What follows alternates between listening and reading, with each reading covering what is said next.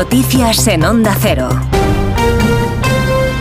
Buenos días. Entrevista en el diario La Razón con el presidente de la región de Murcia, Fernando López Miras. Habla del caso Coldo. En esa entrevista afirma que este asunto prueba que dentro del Partido Socialista hay unas raíces de corrupción que cada vez estrechan más el círculo del presidente del Gobierno, Pedro Sánchez, y que con Ábalos el jefe del Ejecutivo no busca depurar responsabilidades, sino protegerse a sí mismo. Dice López Miras que el presidente debe dar ya explicaciones. Sánchez cuando se ve cercado, cuando se ve acorralado, pues corta cabezas para, para distraer la atención del mismo. Pero nadie del Partido Socialista ha hecho una comparecencia y ha dicho qué es lo que pasa, qué es lo que se sabe y qué es lo que no se sabe. Esta misma semana también, en la sesión de control, eh, Sánchez evitó decir que no conocía toda la trama en la que estaba detrás su ministro y secretario de organización, José Luis Ábalos. Y esto ya dice mucho, ¿no? Por tanto, creo que todos los españoles nos merecemos una explicación del Gobierno y del Partido Socialista.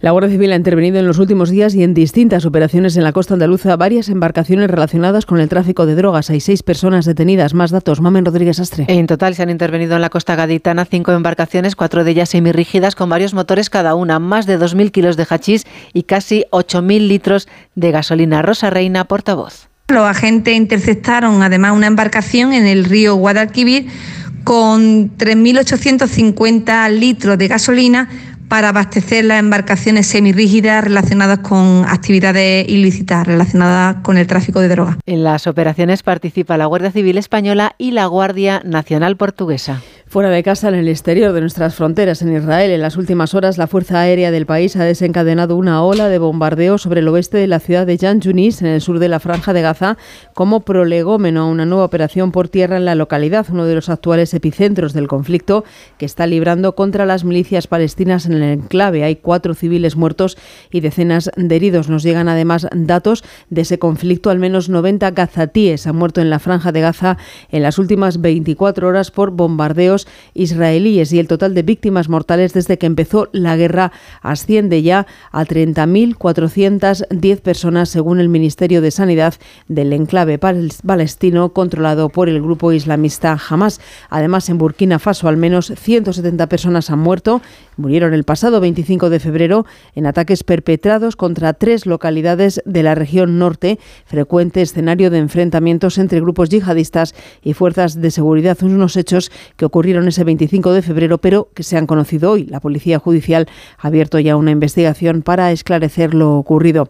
Y en Valencia, de vuelta a nuestro país, esta tarde la fallera mayor María Estela Arlandis va a protagonizar la tradicional y multitudinaria crida de las fallas, el llamamiento oficial al, inicio de la fiesta, que este año va a tener como recuerdo especial a las víctimas del incendio de Campanar, cuyo luto obligó el pasado domingo a aplazar este acto. Onda Cero Valencia, Ramón Pérez. Un inicio de fallas diferente el que está viviendo Valencia este 2024. La crida es efectivamente el pistoletazo de salida oficial de las fiestas, coincide siempre con el último domingo del mes de febrero, aunque el incendio de Campanar ha obligado a modificar no solo este, sino otros actos de la agenda fallera. Lo que faça l'Ajuntament de València va estar siempre parlat en les familias y las víctimas. La crida tendrá... Lo que haga el Ayuntamiento de Valencia estará siempre hablado con las víctimas, ha asegurado la alcaldesa María José Catalá, quien ha adelantado además que la crida tendrá un recuerdo de generosidad y de cariño, decía será como viene siendo habitual a partir de las siete y media de la tarde en las Torres de Serranos, aunque no es el único acto fallero de hoy domingo, porque a las dos de la tarde tendremos la habitual mascleta en la plaza del Ayuntamiento y antes macro desperta para sacar de la cama a la ciudad.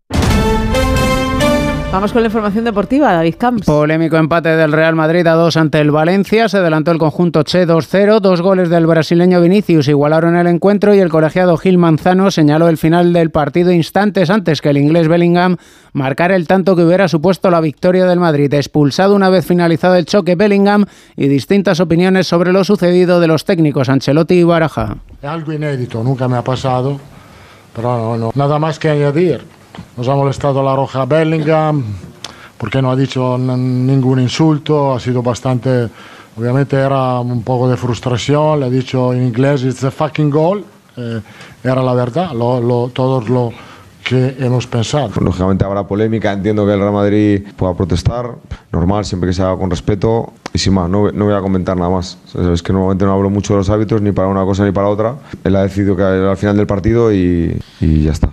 El Madrid es el líder con 66 puntos, 7 más que el Girona, que juega a las 6 y media ante el Mallorca, y 9 más que el Barcelona, que va a cerrar la jornada a las 9 en primera visitando al Athletic de Bilbao. El Atlético de Madrid tratará de curar las heridas coperas recibiendo a las 4 y cuarto al Betis, que querrá poner distancia en la clasificación respecto a la Real Sociedad. Dos puntos le separan tras la derrota del conjunto Donostierra 3-2 ante el Sevilla. El equipo hispalense se aleja así del descenso que sigue ocupando el Cádiz al no pasar del empate a 1 en Vallecas ante el Rayo. Además, empate a 3 en el Getafe Las Palmas y a las 2 duelo por la permanencia entre el Villarreal y el Granada. En la Liga Endesa de Baloncesto, el Murcia gana en Manresa, el Unicaja el Bilbao, el Juventud al Breogán y el Tenerife al Granada y arrancó el Mundial de Fórmula 1 en Bahrein con la victoria del campeón del mundo Verstappen, tercero Carlos Sainz, Fernando Alonso, noveno. Es todo, más noticias a las 11, las dicen Canarias y en nuestra página web ondacero.es. Siguen con Cantizano en Por fin no es lunes.